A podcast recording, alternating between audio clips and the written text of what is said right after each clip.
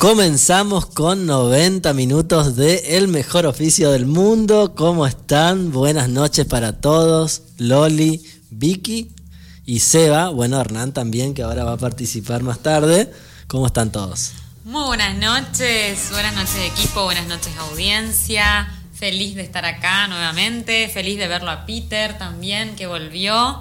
Y acá estamos con el santuario, prendimos la velita, el difusor, todo hermoso, armónico, divino, para esta noche fresca. Buenas noches, ¿cómo están? Bien, todo muy bien. Me alegro, estoy muy contenta de estar acá hoy en vivo. No tenemos delay, te diría. No va a haber delay en la columna literaria. Ni delay ni eco. Ni eco. Uy, el eco. hay otro tipo de eco. Acá hay, otro tipo de eco en esta ciudad, sí, pero, bueno, lo vamos a dejar para otro momento eso. Bueno, Vicky, ¿cómo andás? ¿Qué se cuenta? ¿Qué hay? ¿Qué, pasó en la capital últimamente? ¿Cómo encontraste Goya? ¿Cómo nos viste a nosotros? Eh, todo muy particular. Cuando llegamos hacía 30 grados, hoy hizo un grado creo que el rango de temperatura describe un poco la sensación que tengo de, la ciudad de Goya. Muy, todo muy normal entonces por acá. Exactamente, todo muy normal. Eh, no, la verdad que estoy, la estamos pasando muy bien. Eh, bueno, anduve por, por el río y estoy muy, muy sorprendida, como todo el mundo. No estoy contando nada nuevo, pero eh, verlo con mis propios ojos es, es, muy fuerte. La verdad que creo que es algo que nos tiene preocupados a todos. Y bueno, me parece que hay, que hay muchas personas tomando cartas en el asunto. Sí, hay como mucha conciencia en ese sentido. Goya es una ciudad que hace tiempo ya se puso de cara al río. Antes estábamos como de espalda al río y siempre era un problema, sobre todo las inundaciones. Pero bueno, ahora tremendamente, cambió eso y de las inundaciones pasamos a la sequía. Bueno, es como el tiempo, la verdad que esta ciudad, justamente pasamos del verano al invierno, en pocos días pasamos de, de mucha agua a poca agua y, bueno, pero creo que el Goyano en ese sentido es muy consciente del recurso que tiene y, lo valora mucho. Igual también creo ¿no? que por ahí el universo da señales de que los recursos son inagotables. O sea, finitos. Finitos, exactamente. O sea que me parece que también es un modo de, de que tomemos más conciencia, sinceramente. Creo que son todas señales, invitaciones a, a tomar conciencia también de la naturaleza y de los recursos. Hubieron varias movidas aprovechando el río bajísimo como está para hacer un poco de limpieza, sobre todo en la parte ahí de, frente a la isla Mozambique, que es la parte más seca donde hoy se puede cruzar caminando a la, isla Mozambique justamente. Claro, eh, cuando en la primera curvita yendo al, puerto, sí, por ahí, por ahí anduve, exactamente. Sí, bueno, yo también quiero otro tema, ¿no? Pero quiero aprovechar para felicitar a Vero Alaya, que ayer inició su, su, programa, su primer programa acá con Seba. De la mano de eh, Seba. De la mano de Seba. Así que felicitaciones para Vero y ellas. La verdad que, bueno, nos pone muy contentos que se incorpore también esta programación acá a Bitácora. Eh, así que bueno, felicitarla y desearle el mayor de los éxitos. Eh, me invitó a su, a su próximo programa, así que voy a estar con mucho gusto acompañándolos. Bueno, y se va ampliando la familia Bitácora. Entonces, con gente que también pasó por un poco por nuestro programa y eso es, eso es lo que nos reconforta porque realmente son primeras experiencias en radio por ahí para, para algunas personas y después... Para nosotros, por ejemplo. Para nosotros. Bueno, para Guille Quintana también, que le mandamos un saludo enorme, está volviendo a Goya. Sí, le mandamos un beso a Guille que hoy no nos va a poder acompañar. Pero bueno, creo también que ese es un poco el espíritu, ¿no? De, de, Bitácora. Me parece que se respira ese espíritu de, de familia, ¿no? De, inclusividad me encanta. O sea, me gusta, me siento muy cómoda. Hablo por mí, pero creo que todos eh, nos sentimos muy, muy cómodos. Es un espacio súper libre, abierto y me encanta. Lo celebro. Bueno. Bueno, vamos con la columna literaria de Vicky Fondón. Hoy en vivo. Bueno, eh, voy a ser muy franca. Hoy traje el, el último libro que, que leí, que casualmente se lo tomé prestado de la biblioteca de Hernán. Eh, justo esto que hablábamos recién del río, me, después voy a hacer una pequeña coda con otra recomendación que se me vino justo a la mente a propósito de, del río, pero eh, seguramente ah, leyeron, escucharon eh, en los medios que hace poco lamentablemente nos dejó Carlos Busquet, un escritor relativamente joven, eh, nacido en Chaco, pero cuya infancia sucedió mayoritariamente en, en, Córdoba. Él publicó en vida solo dos, dos libros, voy a decir, porque su primer libro es una novela, eh, Bajo este sol tremendo, que de hecho tiene una adaptación fílmica de la mano de Caetano, Adrián Caetano, el otro hermano. Ese, esa novela la tengo pendiente, pero desde que leí su segunda novela, que es de la que voy a hablar hoy, Magnetizado, eh, la tengo entre ceja y ceja porque eh, realmente lo que me pasó es que las tomé de la biblioteca como quien va a ojear algo y lo que iba a ser leer las primeras tres, tres o cuatro páginas se convirtió en, en una lectura voraz en dos, tres días de magnetizado. Estoy hablando de magnetizado. La segunda y lamentablemente última obra de, de Busquet que en, efecto, es em, el resultado de 90 horas de, entrevistas con Ricardo Meñolo. Creo que estoy diciendo mal el apellido. Eh, no, no, estoy, no voy a hablar de cosas muy agradables. Eh, un, el así llamado asesino de taxistas.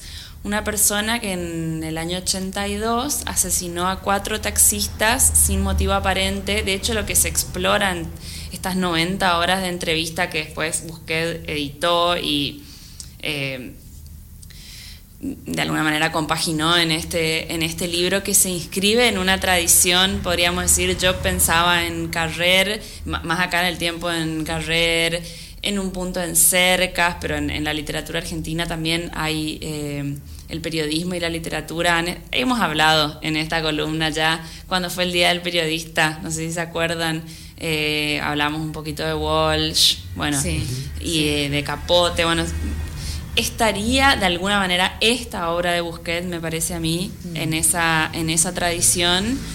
Y lo que a mí me, me atrapó, digamos, no, no hay una constitución del personaje o de la persona, mejor dicho, que, que haga empatizar con este, con este asesino, pero sí eh, Ricardo, el asesino de, taxistas, estuvo y está, porque sigue, 30 eh, años institucionalizado eh, entre prisión y pasó una larga, larga temporada en el Borda y, digamos, el libro explora desde su infancia hasta todos estos años eh, dentro de una institución que se supone cumple el rol de readaptar a sujetos mm. para la vida en sociedad, pero bueno, que evidentemente no, ese rol no, no se lleva adelante. Y el título viene a colación de una frase que dice eh, el entrevistado. Y, a mí me sucedió eso también con la novela, de estar eh, magnetizado. ¿Y cuál es la frase, perdón? Bueno, eh, les recuerdo para los que se van uniendo a la radio, Vicky Fondón, quien está hablando, nuestra columna literaria de los miércoles. ¿Qué, ¿Cuál es la frase, perdón? Él eh, en un momento dice que se pensó que estaba magnetizado. Ah, pensé, pensé que era una frase más larga, por, eso, eh, por eso pregunté. No, no, no, no, porque el título del libro es eso sí, eh, magnetizado. Y a quienes, a mí me, yo, bueno, además pensaba hoy, mientras, cuando elegí esta novela, pero realmente porque fue la última que, que leí, que hasta hoy, a excepción de Stephen King y hablé de Faulkner creo un día, siempre había traído escritoras mujeres.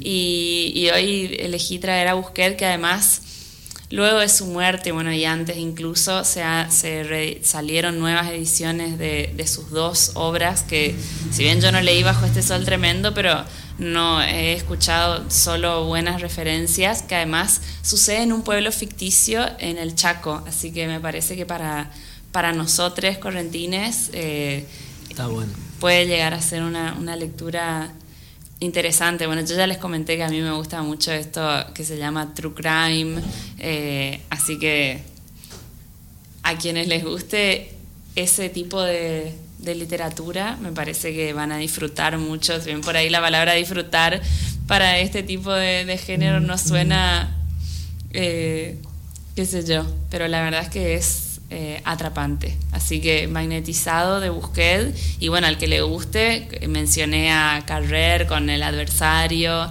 eh, bueno, a Walsh con Operación Masacre Cercas, que es alguien de quien seguramente voy a hablar porque me gusta muchísimo en alguna otra columna. Capote con la sangre fría. Exactamente. Y una simple coda, volviendo al tema del río, así cierro, eh, me quedé pensando en Distancia de Rescate, que es una novela muy breve de Samantha Schweblin. Eh, no tiene directa relación, pero sí es una novela que hace como un terror ambiental, si se quiere. Los dejo con, con eso y al que le interese, pues... Para comentar un poquito más, como un terror ambiental, me queda como muy ahí bueno, en la eh, muela. digamos, ella hace, tiene como elementos siniestros en su literatura y en esta, en esta novela, podríamos decir, porque es una novela muy breve, eh, el tema de la maternidad y el tema de el vínculo entre las personas y el, y el ambiente y los modos de producción son lo que lo que atraviesa y lo que subyace a la trama en ese sentido digo terror ambiental. Bueno muy bien. Estamos saliendo en vivo aunque lo habíamos no lo habíamos pensado, pero estamos saliendo en vivo por Radio Bitácora, así que un saludo para toda la audiencia de Radio Bitácora. Excelente la columna de Vicky como siempre.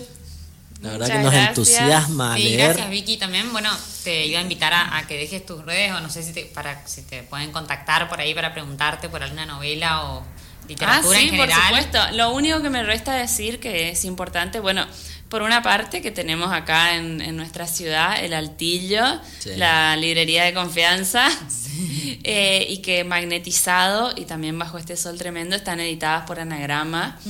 Y que, esto no lo digo yo, a mí me contaron eh, esta novela no en particular, pero muchas de las obras de las que yo hablo en esta columna se pueden conseguir en internet con sin mayores dificultades para el, digo, que también lo hemos hablado en alguna otra oportunidad, por ahí si algún libro no está, no es de simple acceso para alguien acá o qué sé yo, no tiene los medios, en internet siempre hay alguna amiga, alguna callecita medio oscura donde uno puede descargar algún PDF.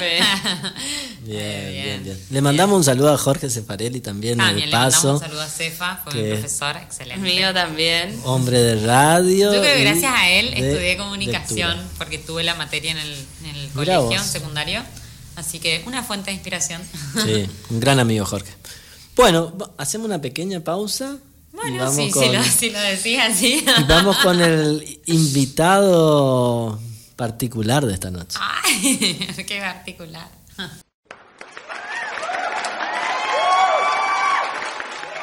Él es Hernán Maltz, que es pareja de Vicky, o sea, es mi cuñado, vendría a ser. Mi cuñado sería. Exactamente. Y bueno, lo aprovechamos que lo tenemos acá en nuestra ciudad, está visitando nuestra ciudad, él es de Buenos Aires, pongo un poco en contexto. Es sociólogo, igual ahora nos va a contar seguramente un poco más, es hincha de ferro. Eh, y bueno, ahora vamos a ir ampliando. Becario un poco más. del CONICET. Becario del CONICET, sí señor. Eh, Próximo a, viajar a Alemania. Exactamente, también, así es. De todo eso vamos a estar hablando. Y ante todo, una persona muy buena, noble y con su sentido del humor siempre presente. Detrás de esa cara seria. Detrás de esa cara seria. ¿Cómo estás, Hernán? Bien, todo bien. Agradezco ante todo la invitación de, de los conductores, de Loli, de Fran, de Sebastián de las personas, de Peter acá conduciendo en, la organización y la producción de la radio. Les agradezco ante todo. También no quiero olvidarme de mandarle un saludo y un buen viaje a Guille Quintana en su retorno a la ciudad, a quien le podríamos quizás pedir algún tipo de, de comida, de resarcimiento por cubrir cierto espacio. Si nos está escuchando, sobre todo, ojalá que, que si llega a tiempo, no venga con las manos vacías. Exactamente. O algo para beber también no hay problema. Nos adaptamos. Aceptamos, sí, aceptamos cualquier tipo de... Bueno, yo te diría, Hernán, que hay muy pocos filósofos en nuestra ciudad. No sé. Él vos- es sociólogo, Sociólogo, claro. perdón. Sociólogo, perdón. Eh, hay muy pocos sociólogos en la ciudad. Sí, bueno, yo tengo a mi amiga Marian Cotorruelo, Marian, que la amo con todo mi bueno, corazón. no está viviendo igual en. Goya. No, pero bueno, es goyana y Pero es bueno. socióloga. Debe haber al- algún sociólogo, sí, que la verdad que yo no conozco, aparte de Marian, que sí la conozco. Pero digo, un poco como para entrar en, en cuestión, digamos, en esto del mejor oficio, que, ¿cómo, ¿cómo es la vida de un sociólogo? ¿Cómo arranca una mañana sociológica? Es una buena pregunta. Yo a eso acotaría si arranca a la mañana y ante todo si arranca, pero sí, yo voy a decir que al menos en mi caso soy de los sociólogos mañaneros, arranco a la mañana. Bien. Quiero decir sí antes que eso que a, a Marian, a Marian la conozco. ¿Cómo la conoces? La conocimos en Buenos Aires, Ah. eh, con Vicky una vez nos, nos vimos y, tomamos algo. Mirá. Y también a Ángeles, Ah, eh, amiga, claro. no, no me acuerdo, no sé el Ángel apellido. Sananes también, sí, le mandamos un beso. No sé el apellido de ninguna, pero aprovechamos para saludar a co- colegas de la colectividad Bien. goyana. Bien, bien. Eh, así que, en cuanto a la pregunta que me hace Fran, es, yo en principio, si siempre a veces para, para molestar un poco a las personas, les repregunto, bueno, ¿cuánto tiempo tenés? Porque dependiendo de si tenés cinco minutos, media hora, yo podría hablar dos horas enteramente de la sociología.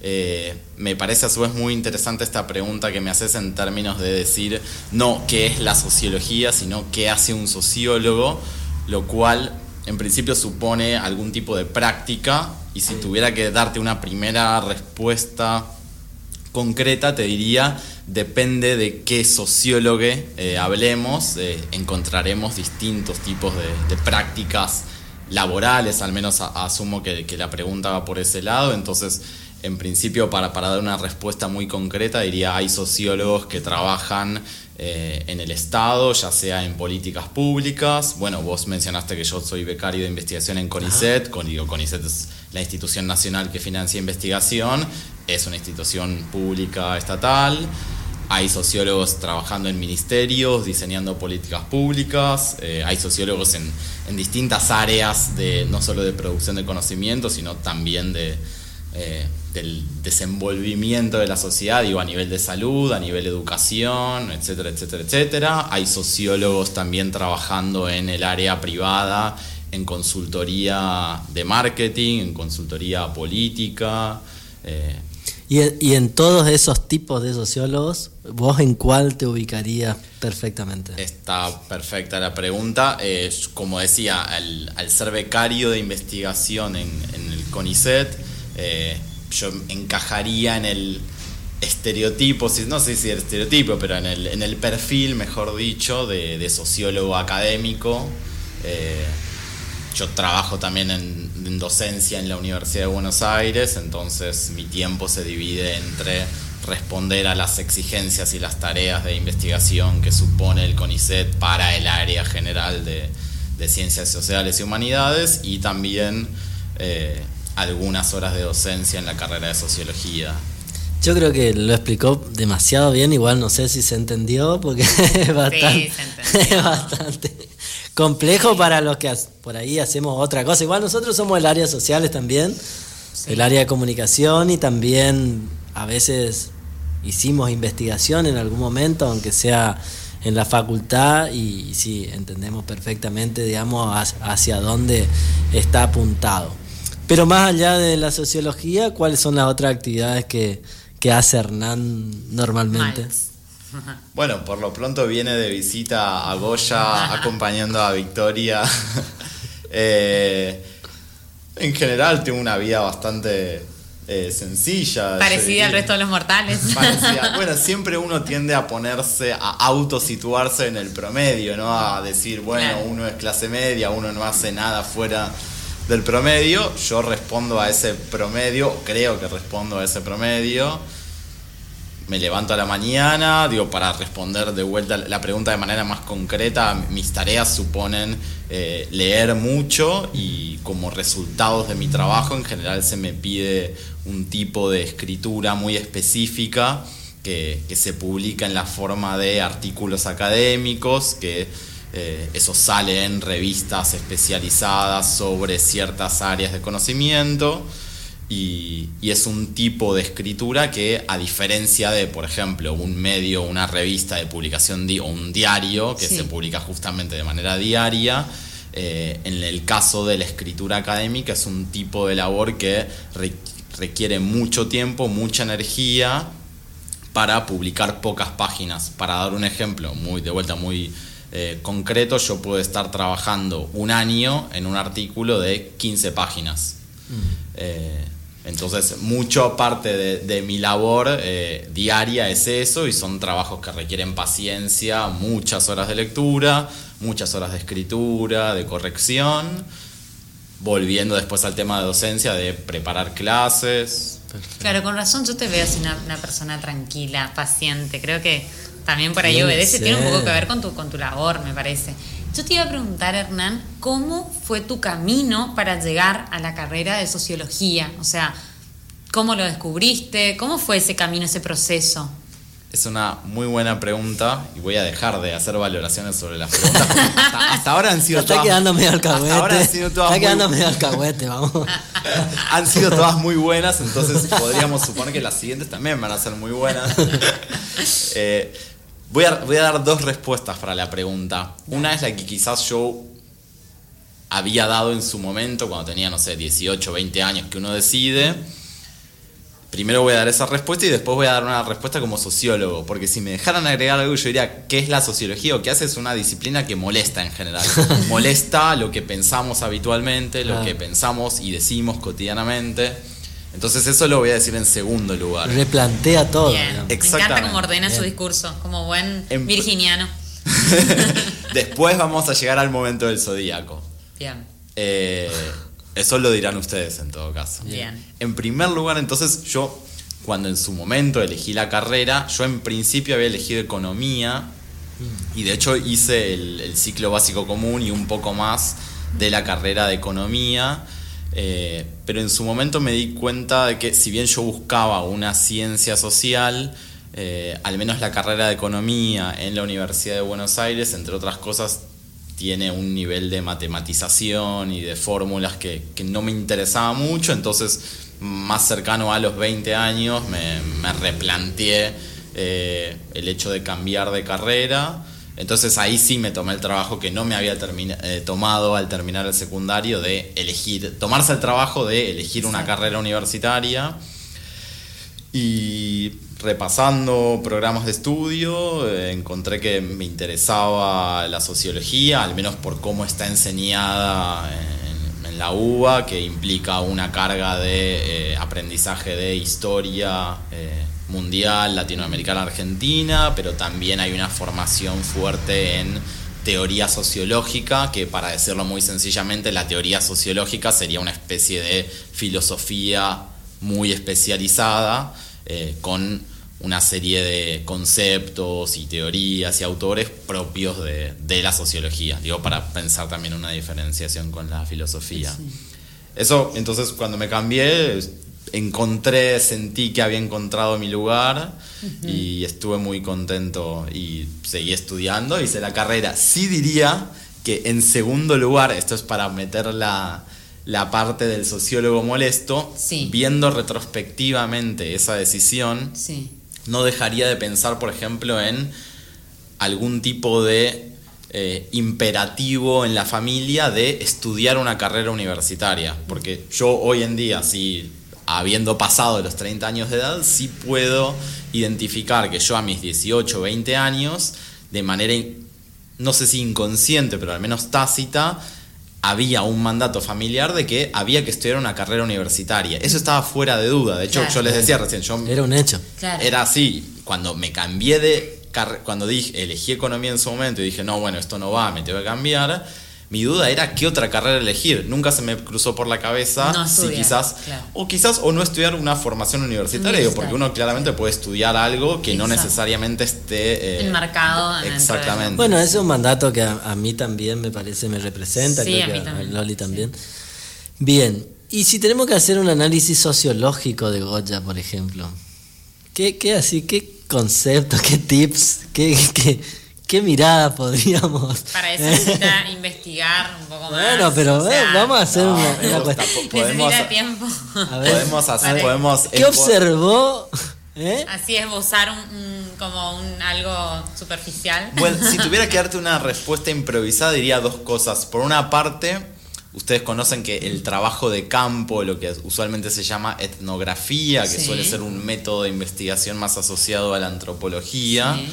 eh, es, un, es un método originariamente de la antropología, que de- pero después se lo fueron apropiando ot- otras disciplinas. Hoy en día hay muchos sociólogos haciendo trabajo de campo, es decir, el trabajo de campo en términos etnográficos supone eh, estudiar algún segmento de la realidad social viendo en el mismo momento cómo se desarrolla. Entonces yo podría decir que de alguna forma hice algún tipo de etnografía improvisada en mis dos estancias. Igual no lo vamos a decir que es no improvisado como sí, para que bueno, quede... no, yo quiero, quiero escuchar esa, esa Y- y mirada. si- Y si, esa tuviera que comentar al menos como una nota de campo, como un apunte o algún tipo de Pero conclusión. ahí puede ser una buena y una mala, por ejemplo, por ¿o no? ¿Alguna qué? Una buena y una mala puede ser o no. Yo voy a hacer un comentario más o menos de- descriptivo, más, más que. No, pero es interesante porque yo diría. Como cientista social, uno tiene que a veces tratar Objetivo. de no hacer. No sé si a la objetividad, desde luego, no se puede aspirar, pero sí hacer algún tipo. Más que hacer alguna valoración. Sí, alguna valoración en términos de enjuiciamiento moral. Sí diría eh, que la sociología tiene que intentar algún tipo de descripción analítica de cómo funciona el orden social. Y sí diría que lo que observé un poco, de todo esto es a título, insisto, muy modesto, muy espontáneo, muy improvisado, en Goya es cierto ordenamiento todavía comunitario, diría el día de hoy, ciertas eh, relaciones que uno percibe que eh, tienen una, suponen una interacción cotidiana entre las personas y eso que al menos a mí viniendo de la, al menos entre comillas, gran ciudad, todavía me llama la atención pensando, bueno, esto que Fran, vos me comentabas hace algunos días, por ejemplo, en cierto carácter de anonimato que uno puede llegar a tener en una ciudad más grande. Y acá en general paseando, digo, estando con ustedes, lo que veo es muchos saludos en la calle, eh, muchos también conversaciones, quizás que se orientan a lo que hacen las otras personas en la comunidad goyana, si se puede decir. Eh, eso lo diría como, y, y si me permiten, digo, la vinculación, dado que me preguntaban por como el análisis sociológico, diría la sociología como una suerte de idioma que va buscando palabras y una forma de expresarse específica, tiene algunos núcleos conceptuales muy, muy eh, arraigados. Uno de ellos es la oposición entre sociedad y comunidad, justamente, ¿no? Pensando entonces a la comunidad como un tipo de lazo social que en general ha tendido a perderse. Y yo diría, vengo a Goya y veo comunidad. Bueno, y a mí me surge otra pregunta instantáneamente ahí. Digo, ya que estamos hablando de análisis sociológico, en este caso de Goya, pero vieron que siempre a los argentinos nos tildan un poco como unos, digamos, una sociedad bastante compleja por ahí de entender, los movimientos que tenemos y demás. ¿Hizo Hernán algún análisis sociológico de la Argentina? ¿Alguna pequeña reflexión para aprovechar el momento? Digo.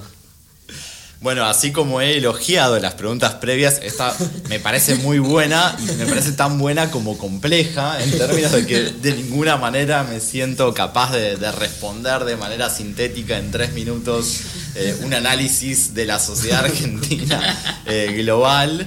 Eh, pero sí, ciertamente creo que, a ver, pa- para al menos decir un- una cuestión muy, dos comentarios que me vienen a la mente con, con la pregunta. Diría, por un lado, pensar que la categoría de lo nacional es una de las categorías históricas que más resiste el paso del tiempo, pero aún así yo diría, no dejaría de tener en cuenta que nuestro país es un país joven. Eh, Digo, hace no tanto cumplimos 200 años. Eh, y hablando a propósito, digo, de la mención previa a la comunidad goyana, tampoco dejaría de pensar en la beta comunitaria que supone cualquier Estado nacional en términos de una pertenencia identitaria a nivel subjetivo, ¿no? de un sentir compartido de parte de eh, les argentines, si me permiten el inclusivo. Pero a su vez también el, comentario me dispara a, otra posible eh, respuesta vinculada no con la pregunta por la complejidad del Estado argentino mirando hacia adentro, sino por la complejidad del Estado nacional mirando puertas afuera. Digo, y uno en general ve eh, problemas y dificultades identitarias en todos los estados nacionales de todas las partes del mundo. Si se me permite una fórmula un tanto coloquial, diría y a manera de síntesis, cada país tiene su mierda. y no sé si... Claro, porque hay como toda una preocupación siempre, sobre todo en los medios masivos, y sobre todo cuando por ahí vienen las elecciones o esta bueno nosotros justo acá en Corrientes tenemos elecciones dentro de muy poco y se elige todo y siempre sale esto de que vamos a elegir lo mejor para la Argentina bueno ese tipo de, reflexiones siempre surgen y la verdad que sí, es muy complejo. Yo te hice la pregunta a propósito para ponerte un poco incómodo. Pero no lo lograste, no, pero la verdad es que la verdad es que esquiva bien, esquiva es muy muy buen cambeteador. Bueno, Hernán, la verdad que me encantó recibirte. Gracias por. Ah, lo, estaba despidiendo sutilmente. no, en serio, gracias por, por haber venido. Me encantó que, que, hayas aceptado esta invitación. Para nosotros es un honor tenerte. Te quisimos aprovechar, dado que el domingo ya se vuelven con Vicky. Así que gracias por visitarnos y esperamos contar con tu próxima presencia. Bueno, y perdón, Hernán, por todas estas preguntas. y, gracias también por poner a disposición de los demás, ¿no? Cada uno viene y comparte una parte de, no sé, de su análisis, de su mirada, de su interpretación de, de la realidad o de algo. Eh, y bueno, y por acercar también un poquito el mundo de la sociología, ¿no? Así que... Bueno, muchas gracias, un placer también de mi parte. Vuelvo a agradecer a, Sebastián, a Peter y especialmente a los dos conductores, a Lori y a Fran, así que esperemos que haya quizás una segunda edición. Por supuesto, cuando Seguramente, en la próxima visita o bueno, puede armar tu columna también. También, también. Ojo, pues sacarle el puesto a Vicky. no, complementarse, complementarse. complementarse, no. No, pero bien, me parece que fue muy esclarecedor. Yo quería hacerte estas preguntas al aire para que trate de darme alguna idea y, y bueno, y que la gente también entienda un poco y me encantó porque siempre daba dos opciones, ¿viste? Me encantó porque para todo era dos. Una u otra me ¿Tiene algo con el número dos? No, no, sí, tiene algo. La dualidad. No, no, no, no, hablamos de la astrología, pero. No, no quería tampoco llegar a esquemas Él nació un 22, ¿eh? o sea que el número 2 lo acompaña mucho. Eres 22 de septiembre, Virgo. Ah, regido por el planeta Mercurio de la comunicación. Mira Bien. Sí, se apunte. próximamente lanzamos la, la, ¿Jugaba de dos en Ferro o qué? O ahí en el, en el papi fútbol. Enganchaba todo. Siempre, siempre fui un burro absoluto. Bueno, defensor por eso. Sí, sí. Está bien. bueno, Nan, muchísimas gracias. Muchísimas gracias, de verdad. Si te parece, Seba, vamos a una brevísima pausa mientras recibimos a nuestra próxima invitada. Así que, bueno, muchas gracias. Muchas gracias.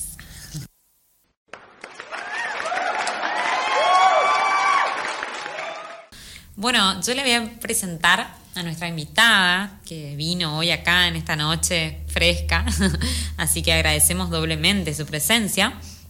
Ella es asistente social y coordinadora general de la Fundación María de Belén, una organización de la sociedad civil que trabaja para, promover el cumplimiento de los derechos de los niños, niñas y adolescentes que atraviesan situación de vulnerabilidad social.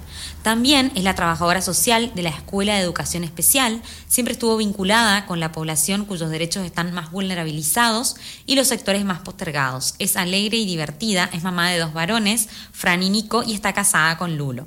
Tiene una fuerte vocación de servicio y está sumamente comprometida con velar por los derechos de la niñez. En este sentido, trabaja arduamente día a día, hace aproximadamente 24 años, para que los niños y las niñas puedan tener una infancia un poco más justa e inclusiva. Pasaron los años y las personas y ella siempre estuvo y se mantuvo firme allí, sosteniendo el espacio de la fundación y validando y, reivindicando su elección, objetivo y compromiso, alineados con sus valores, siempre apostando por el crecimiento y desarrollo colectivo. Es de Reconquista y cuando llegó a Goya se contactó con la hermana Nidia, que estaba empezando a formar el hogar María de Belén en ese entonces, hasta que en el año 95 aproximadamente se consolidó el proyecto gracias a un equipo de mujeres fuertemente comprometidas.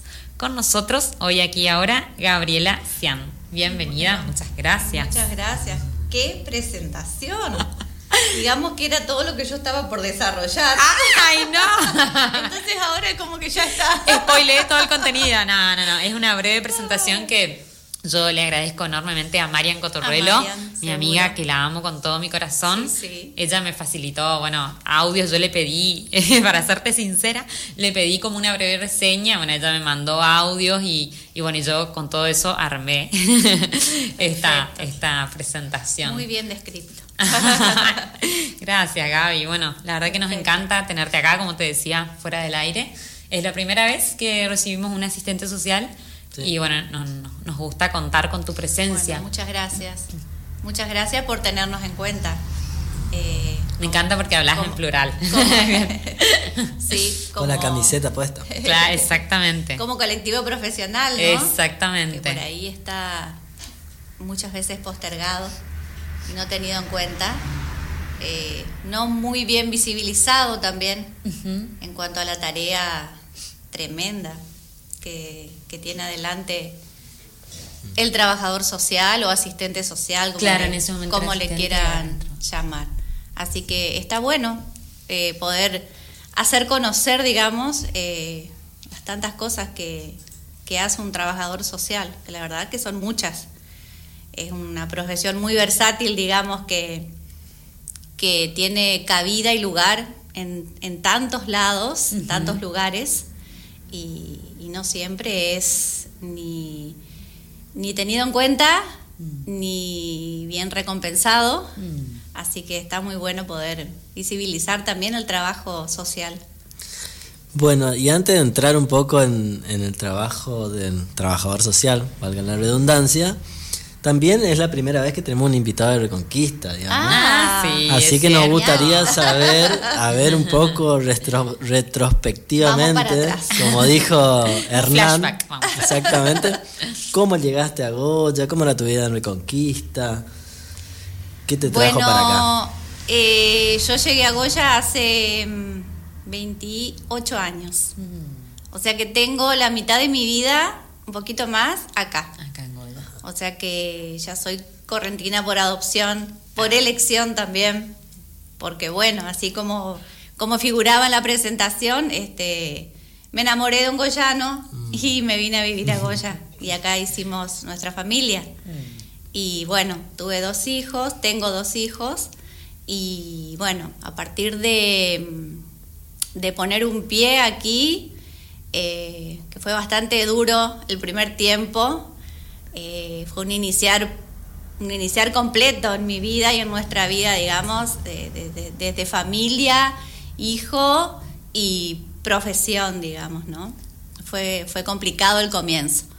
Pero por suerte siempre aparece gente, se arman redes y uno se empieza a hacer conocer y, y bueno, y siempre hay alguien que va a dar la mano. Así que empecé a trabajar rápidamente una vez llegada a Goya. Eh, primero comencé trabajando a Donorem en el Hospital Zonal Goya, en compañía de una colega, Marta Eskenazi, ah, eh, que gratamente me abrió las puertas ahí. Muy, muy, muy solidaria, Marta. Generosa. Muy generosa, muy generosa. Y bueno, y también a partir de ahí, también pude tejer redes y mm, caí en, Escuela Especial número 2, que mm. hasta el día de hoy continúo trabajando ahí. Y ahí también rápidamente mm, eh, llegué a Fundación María de Belén, que también sigo ahí. O sea que eh, arraigada fuertemente con los, por los primeros trabajos y fue donde, donde me quedé y permanezco.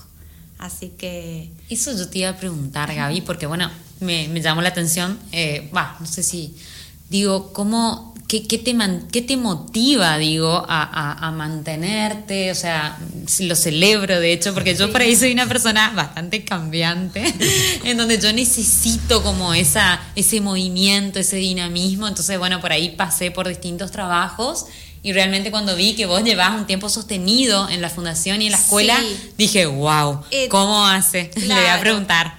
Tuve, no, tuve oportunidades de otros trabajos también, que fueron eventuales, de hecho, pero también hice experiencia en otros, en otros lugares. Eh, también fui profesora en un colegio secundario, este, trabajando con adolescentes. Eh, también trabajé en una clínica privada. Todo te estoy hablando acá en la ciudad de Goya. Porque sí, también tuve experiencias de trabajo en Reconquista, pero bueno, fue, fue de muy poco tiempo. Eh, pero sí, acá en Goya hice experiencia en otros lugares de trabajo, pero bueno, fuertemente, digamos, eh, permanecen eh, en, mi tarea diaria en la escuela y Fundación María de Belén. yo creo que pasa un poco por, por lo que decía en la presentación. Esto de tener algunos valores marcados que hacen que uno elija, o uno elige o, lo eligen a uno, digamos, para, para hacer las cosas y para estar donde está. Porque mm, creo que también tiene que ver con esto de las oportunidades. Yo creo que es un combo, ¿no? Creo que, que es la vocación, que son las oportunidades, que son las elecciones que uno hace, eh, porque quiero estar donde quiero estar, mm. ¿no? Eh, por necesidad también, eh, porque uno también necesita el trabajo. Y, creo que fueron un montón de esas cosas. Creo que al trabajar con gente todo el tiempo, esos movimientos se van produciendo sin querer. Entonces, ese, esa búsqueda, yo creo que es una búsqueda y un encontrar permanente, porque trabajamos con personas todo el tiempo. Entonces, uno se va enriqueciendo, va teniendo bajones, se va enriqueciendo, se va fortaleciendo. Eh, hay momentos de decaimiento, pero que yo creo que uno va, eso es lo que, lo que uno va enriqueciendo y fortaleciendo el trabajo. Claro, te vas nutriendo, digamos, en el intercambio y contacto con otras en el intercambio permanente, en el intercambio permanente. Y al trabajar en instituciones u organizaciones, eh, los movimientos son necesarios y permanentes. Entonces no hay, no hay tiempo para aburrirse. Mm. Porque es, es bueno, así nos pasa a nosotros también en el Club de Emprendedores, que generalmente llega gente nueva todo el tiempo. Y yo la verdad que me encuentro muy a gusto ahí porque realmente conoces gente todo el tiempo, estamos con nuevos proyectos y los desafíos siempre son muy complicados, digamos, porque faltan recursos, falta recursos humanos, de, dinero, de tiempo, de pues, Viste que esa es nuestra realidad. Creo que en este tipo de trabajos, creo que esa es la realidad que te enfrenta todos los días. Entonces tenés que, tenés que usar la creatividad, servirte de otras personas, ¿no? Eh, abocar a su solidaridad. Eh, y también al estar en estos lugares durante tanto tiempo, eh, obviamente que soy una de las, de las más grandes, entonces hay, se renueva, hay gente joven que va entrando todo el tiempo y eso es una inyección también de energía re importante, vital. Viste, la gente joven que entra con muchísimas ganas, con ideas, con propuestas. Entonces eso también, esos cimbronazos están buenísimos, porque a veces nos hace repensarnos, repensar la tarea, barajar y dar de nuevo, claro. cambiar, modificar totalmente. Entonces eso, eso es, es vital, digamos. Claro. Gaby, yo te iba a preguntar, perdón, Fran.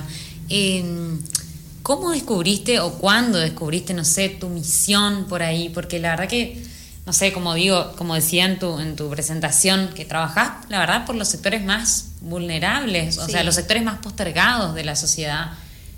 Mira, yo creo que mm, primero, bueno, la, elección, digamos, de, de, la carrera que elegí.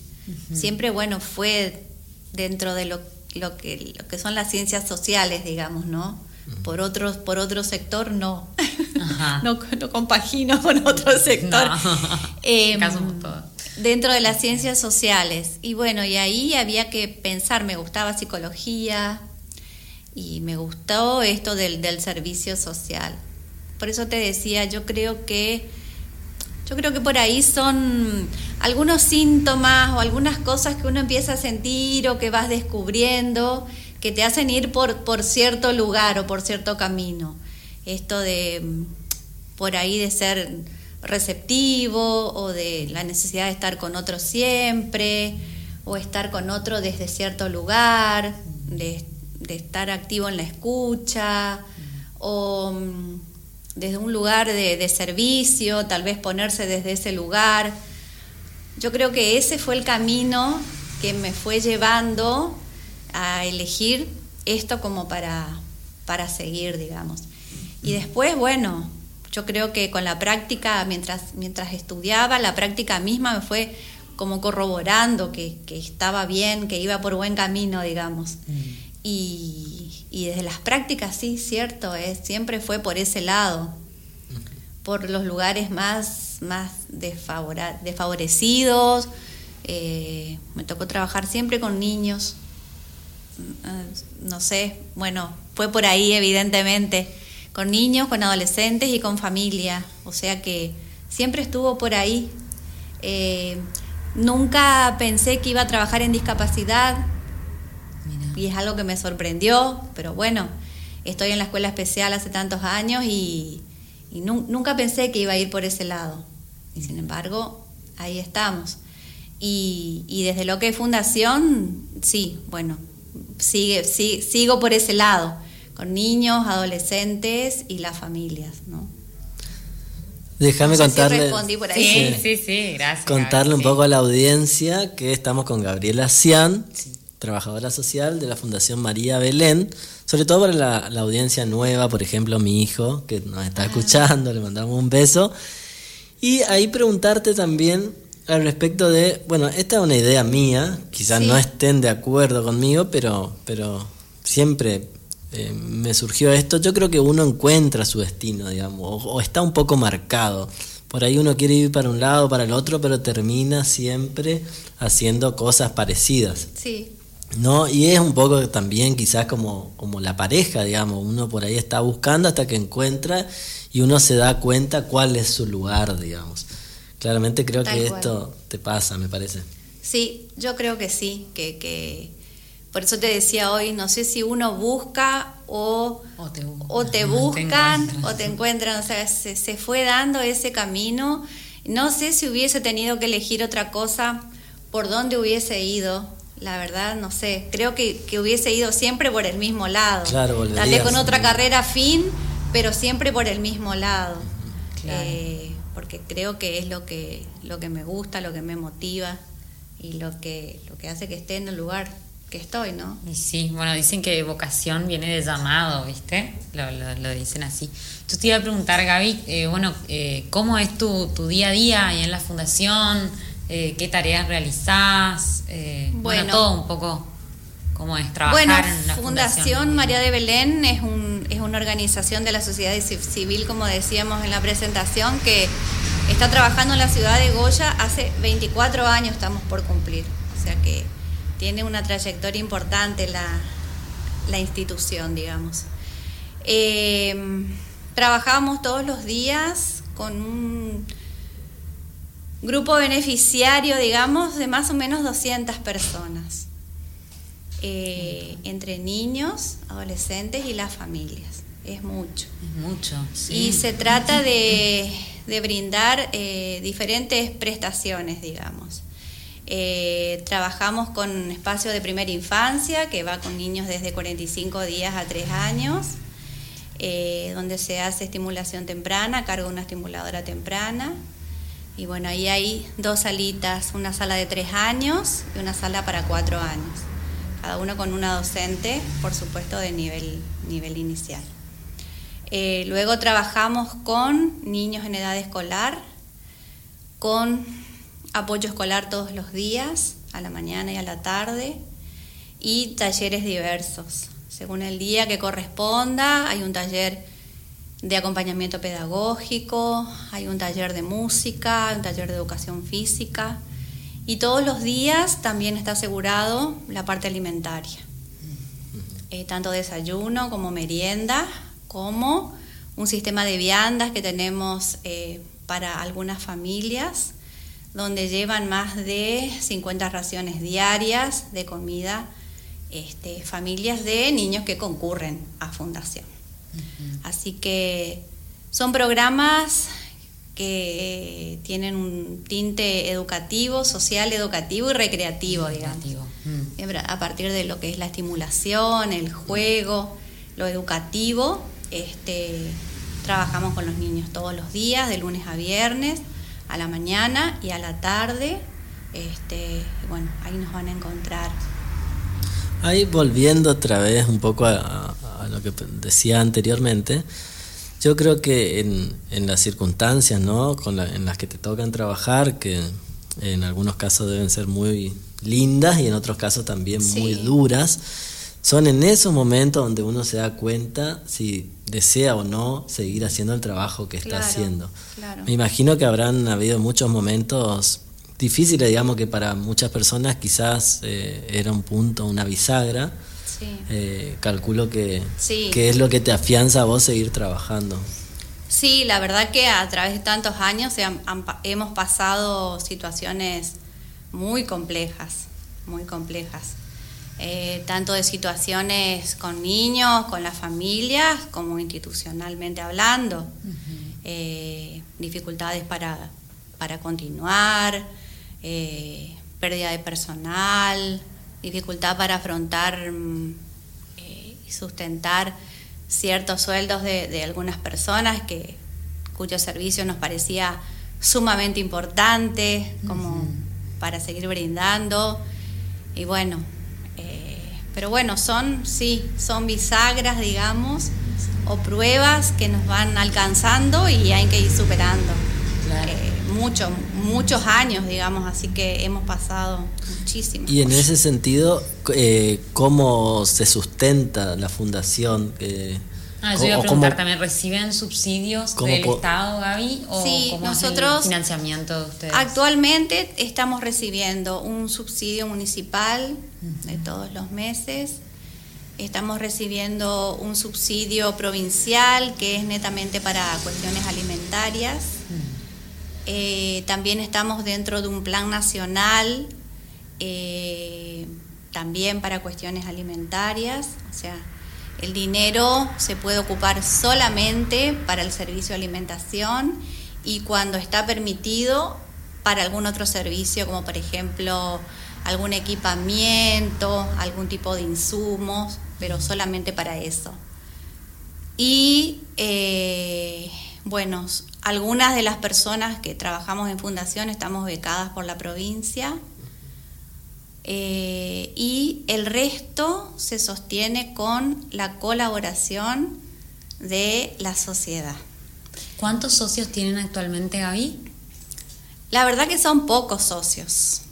Por eso es que estamos apuntando a eh, aumentar la cantidad de socios que puedan hacer su aporte mensual. Eh, nosotros tenemos una página eh, en la cual, bueno, contamos todo lo que hacemos, quiénes somos, digamos, y lo que hacemos. Y ahí mismo hay un, lugarcito donde uno puede elegir hacerse socio de la fundación. ¿Cómo se llama la página? La página www.mariadebelén.org.ar. Bien. Eh, ahí entran y bueno, se informan de todo, eh, se va actualizando todo el tiempo con unos boletines trimestrales. Y ahí vamos contando todo lo que hacemos. Y bueno, está esa opción.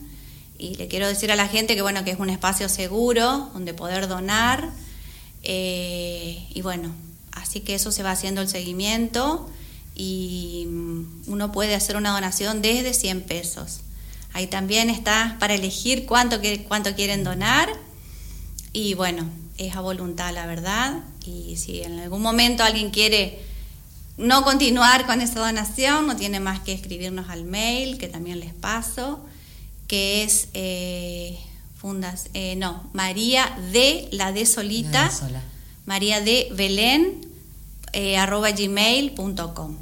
Así que por ese también es otro medio por el cual nos pueden contactar. Y bueno, y después estamos en las redes, en Facebook, en Instagram, así que ahí nos pueden contactar. Como Fundación María Como Fundación María de Belén. Y nos encuentran todos los días en Belgrano 1260. Ahí estamos. Gaby, yo te iba a preguntar, ¿qué es lo más difícil de trabajar en la fundación y qué es lo más gratificante? Lo más difícil, bueno, es esto, es esto de la sustentabilidad.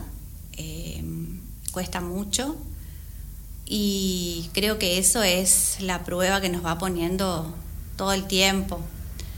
Eh, no, eh, el, sostenerse tanto tiempo no es fácil, ¿no? y creo que se ha logrado en base a una búsqueda de recursos permanentes y bueno, esto nos ayuda mucho en dar visibilidad también a lo que hacemos. Y mm, lo más gratificante creo que es, bueno, saber que todos los días eh, los niños van, están contentos, recibimos la gratificación permanente por parte de ellos, por parte de las familias, eh, cuentan con la casa como un lugar de referencia todo el tiempo, un lugar para estar, un lugar para volver. Hay gente, hay chicos grandes que han pasado por fundación y hoy vuelven siendo adultos, con hijos tenemos los hijos de ellos ahora con nosotros. Eh, eso es creo que lo más gratificante, el poder saber que uno sigue estando para ellos, no importa el tiempo que haya pasado, y que nos, nos tienen en cuenta como un lugar, un lugar de referencia importante. Y creo que eso es lo más... Sí. Siento que nos estamos pisando con las preguntas con Loli porque venimos pensando básicamente lo mismo, nada más que ah. uno, uno le gana de mano al otro, pero, pero digo, eh, qué gratificante esto de que vuelvan las familias y hablando de ese lugar, no sé si dijiste específicamente dónde está ubicada la sí, fundación. Belgrano, Belgrano 1260. Bueno, está bueno. el lugar es el, es el, es, el, de siempre, o sea, desde, que, desde que se fundó la la casa, digamos, estamos en el mismo lugar, o sea que sigue, sigue siendo ese lugar de referencia, digamos. Bien, ¿y qué proyectos nuevos, si es que, están trabajando en algunas ideas nuevas, cuáles son esos sueños por ahí con los que, vienen tratando de, de alcanzar, digamos, cuáles son? Y bueno, es, digamos, seguir eh, trabajando en la búsqueda de recursos. Mm. Eso, es fundamental. O sea, Gaby, si tuviéramos que establecer un orden de prioridades, los recursos serían. Claro, los recursos es, por un lado, esto que te estuve diciendo de, la búsqueda de socios. Sí, están haciendo una campaña actualmente de socios. Sí, sí, sí. O sea, eh, a través de las redes. Ajá. Y de, en el momento que nosotros podemos, salimos a pedir socios. Pero también eh, en esto de. Em, estar presente siempre. María Ángeles por ahí es la que se ocupa de todo esto, ¿no? Que es estar atenta a todo tipo de convocatorias mm. para poder estar ahí presentando proyectos y, bueno, y a través de eso poder conseguir también este, programas donde poder involucrarnos y, y hacer nuestro trabajo. Y bueno, como proyectos internos siempre, tratar de renovarnos en las ideas y en las propuestas para los chicos. Eh, ahora como último proyecto, también avalado por un, por un programa de CENAF, eh, estamos trabajando con unos cuadernillos. para, con unos cuadernillos con los chicos justamente para toda esta este tiempo de itinerante, digamos, para que no se pierda esto de la, del, seguimiento pedagógico con los chicos eh, y de poder seguir en contacto un poco a través de, ese cuadernillo, bueno, ya que los chicos no están con la presencialidad en fundación de la manera que quisiéramos, poder seguir estando en la casa con alguna actividad, con alguna propuesta para que para los chicos, ¿no? Desde sala de tres, de cuatro y todo lo que es los chicos en edad eh, de escolaridad primaria. Sí, María nos había mostrado, Mario y Belén creo que se llaman, Mario me encanta haciendo alusión al nombre de la los Personajes, los personajes. Me encantó y me encantó que es todo adaptado a, lo local. Eso me pareció súper destacable e interesante. Te acuerdas, yo te comenté, Frank, que fue un trabajo, la verdad, increíble. Extraordinario, increíble. Un trabajo eh, en red que se hizo y de compaginación y de edición, genial. Y se trabajan, sí, muchos muchos contenidos que tienen que ver con, lo local, con lo provincial, con nuestra historia, con nuestra naturaleza, con está genial, los cuadernillos salieron muy lindos y la verdad que los chicos están re contentos porque nos mandan fotitos y demás y están encantados con, con las actividades que se lograron. Gaby, ¿y eso se distribuyen únicamente entre la fundación, entre los aquellos que van a la fundación? Para los chicos que concurren, no, no, no, es solamente para los chicos que concurren a fundación. Eh, y bueno, surgió como idea de en, este tiempo de pandemia. Lo que no quiere decir que no lo podamos seguir adaptando para, para más adelante, porque la verdad que están muy, muy lindos, están muy lindos los cuadernillos. Te pregunto, Gabriela, eh, Ustedes que están ahí en la realidad, que recorren por ahí las zonas más vulnerables y demás, porque siempre por ahí Goya es una ciudad que a veces sale en los medios lamentablemente por ser una de las ciudades con menos desarrollo productivo, mayores índices de pobreza. Eh, ¿Qué perciben ustedes al, estar en esos lugares? Eh, ¿Qué, ven, digamos? Porque uno por ahí no, no recorre tanto y sobre todo por ahí la gente que que está acostumbrada a moverse dentro de la ciudad no, no se imagina, digamos, esa realidad. Sí, bueno, es, es tal cual vos lo estás diciendo. Eh, en realidad la población que nosotros atendemos es población que tiene vulnerados muchos derechos. A veces es este, lo más esencial y mínimo, como es el acceso a, a la salud, el acceso a la vivienda. La vivienda es, es tremendo el problema de vivienda y de trabajo. Eh, yo creo que si partimos de ahí, eh, creo que se ven truncados un montón de otros derechos, ¿no? O de oportunidades de acceso, ¿no? Así que creo que eso es lo más importante. También eh, la escolaridad incompleta, eh, mucho, mucho, muchas familias con, padres que no han podido terminar ni siquiera la, escolaridad primaria. Eh, y eso retrospectivamente, o sea, hay una evolución, está igual, hay una involución. Durante tantos años, digo, trabajando estas cuestiones, ¿qué es lo que se percibe desde la ONG? Yo creo que mm, un poco se, un poco se está modificando.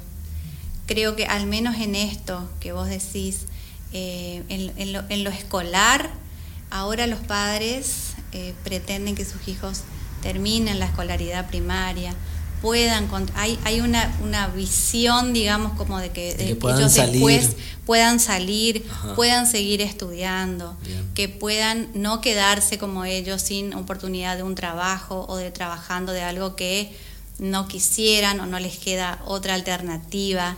Yo creo que eso, eso se ve un poco más, un poco más.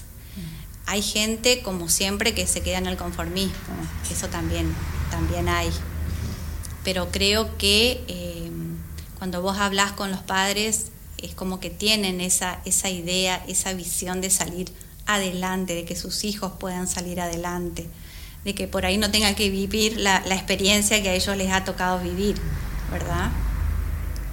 Y bueno, en lo laboral hay mucho, mucha falta de trabajo eh, o trabajos muy poco remunerados informales o precarizados. Informal, precarizado. Mm. Hay muy pocas familias con trabajo remunerado de manera formal, muy pocas familias. Y bueno, y la vivienda es, es un, claro, es un me parece tema. que está bueno como visibilizar La esto para tomar vivienda es un tema también. Crucial. importante, crucial. Sí. Bien, y ahí yo te pregunto porque justo tocaste el tema trabajo y digo, esta idea de que de los planes sociales, de la ayuda y de que la gente, sobre todo por ahí, estigmatizan, digamos, a, a gente vulnerable con la idea de que no tiene intenciones de trabajar. ¿Esto realmente es así? ¿Es una idea? No sé, ¿qué perciben? ¿Cuál es tu mirada, digamos? Yo creo que es que es un poco de cada cosa. Como te dije recién, hay gente que es que es muy conformista y se queda esperando y con eso es suficiente. Y hay otra gente que a pesar de recibir planes y demás, tiene otra idea, otra mirada y busca salir adelante también con otros medios, ¿sí?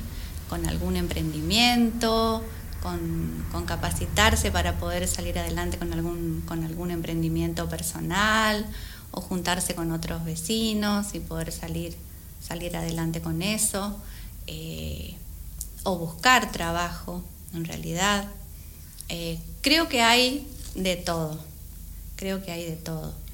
Eh, sí, uno obviamente cuando, cuando tiene la oportunidad los orienta en todos los beneficios que, que sí les corresponden, a los que pueden acceder, digamos, pero siempre también se trata de orientar por el otro lado, ¿no?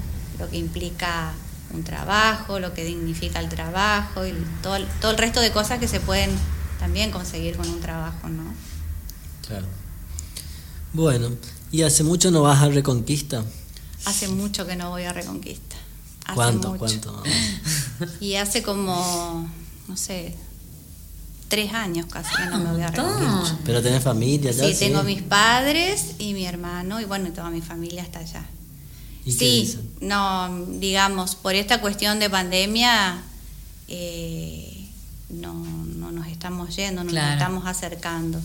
Sí, tuve la suerte de que mis padres vengan a fin de año, en ese momentito de impas por ahí que tuvimos para la fiesta, pero Que ahí después se dispararon los casos, en realidad fue como contraproducente. fue un momento, sí, tal cual, fue para ese para esa esa semana de las fiestas y después ellos ya regresaron y ya no nos vimos más. La verdad que no, que no porque este, creo que no, que no están dadas las condiciones, ni para nosotros ni para ellos, de movilizarse por ahí, este, bueno, da, da como un poco de temor. Claro. Particularmente a mí me da un poco de temor. Sí, es una, una época muy difícil para los, para los, los, los abuelos sobre todo. Sí. Porque realmente es complicado, no, cuesta moverse, salir de la casa, hay mucho temor. Sí. eh, y bueno, sobre todo a la distancia, ¿no? Claro, la distancia es, es, es muy feo, es, es horrible. A, eh, a uno por ahí le da, no sé, lo pone mal el hecho de que eh, nos estemos perdiendo tanto tiempo de vernos, de compartir, que puedan, que puedan ver a, a sus nietos. Bueno, por suerte existe el teléfono y podemos hablarnos o hacernos una videollamada y demás. Esa es la manera de conectarnos, digamos, y estar en contacto, pero hace mucho que no me voy.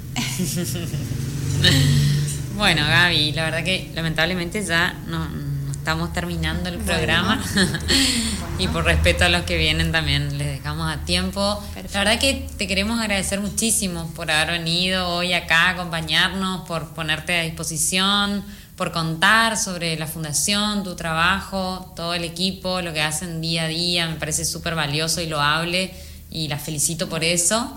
Eh, y bueno, Muchas también, gracias. como te dije, por haber venido en esta noche fría acá. eh, a estar Gracias acá a ustedes. La verdad que somos un grupo, un grupo grande de personas. Somos- ¿Cuán- Eso no me olvidé de preguntarte. ¿Cuántas? Somos 17 personas que Ah, trabajamos en 17 fundación. son en el Sí. equipo. Mucho. Un montón. Equipo sí. completo, sí, sí. Son docentes, eh, personas que están a cargo de, de toda la preparación de los alimentos, eh, psicóloga, estimuladora temprana, bueno, asistentes sociales eh, y el resto de docentes. Somos una- una- un personal administrativo, que es la que nos saca el- las papas adelante de todo. Socióloga, María. Y socióloga Marian. eh, y bueno, sé que somos un montón de gente. Así que creo que me están haciendo el aguante, así que les mando un saludo cariñoso a todos. Bueno, muchas gracias por venir, espero que hayas estado muy cómoda. La idea era una charla distendida, como decíamos fuera de micrófono. Y bueno, y cualquier cuestión que quieran comunicar, que quieran informar a la ciudad, por supuesto que estamos a disposición desde el mejor Pasamos en limpio entonces las redes, están en Facebook, en Instagram. Instagram. Fundación María de Belén. Eh, el mail era eh, María, de, la de solita, Belén, eh, arroba, gmail.com. Y la página web era www.mariadebelén.org.ar. Buenísimo. Después igual nosotros también cuando hagamos en, pasemos al spot y también vamos a poner ahí en la reseña de en nuestras redes Está, perfecto, todos los datos en limpio así perfecto. queda ahí para y bueno y súmense gente. Sí ahora estamos con la convocatoria esa en el club de emprendedores así que ojalá que sean parte de, de esta, de, esta ah, de la unidad de fortalecimiento de las organizaciones de la sociedad claro, Para vamos trabajar. a estar, vamos a tratar de estar, sí. es importante, es importante. Es súper importante generar alianzas y, trabajar en red, como dijimos al principio del programa. Bueno, muchas gracias. Bueno, gracias a vos, Gaby. Gracias a toda la audiencia. Gracias a los oyentes por el aguante de siempre. Ahí los que nos están escuchando. Sí, gracias. Nos dan motivos para seguir. Totalmente. Son nuestra inyección también. Así que bueno, gracias y será hasta el próximo miércoles a las 20 horas acá en el mejor oficio del mundo por Radio Bitácora 98.9. Muchísimas gracias y que tengan todos unas muy buenas noches.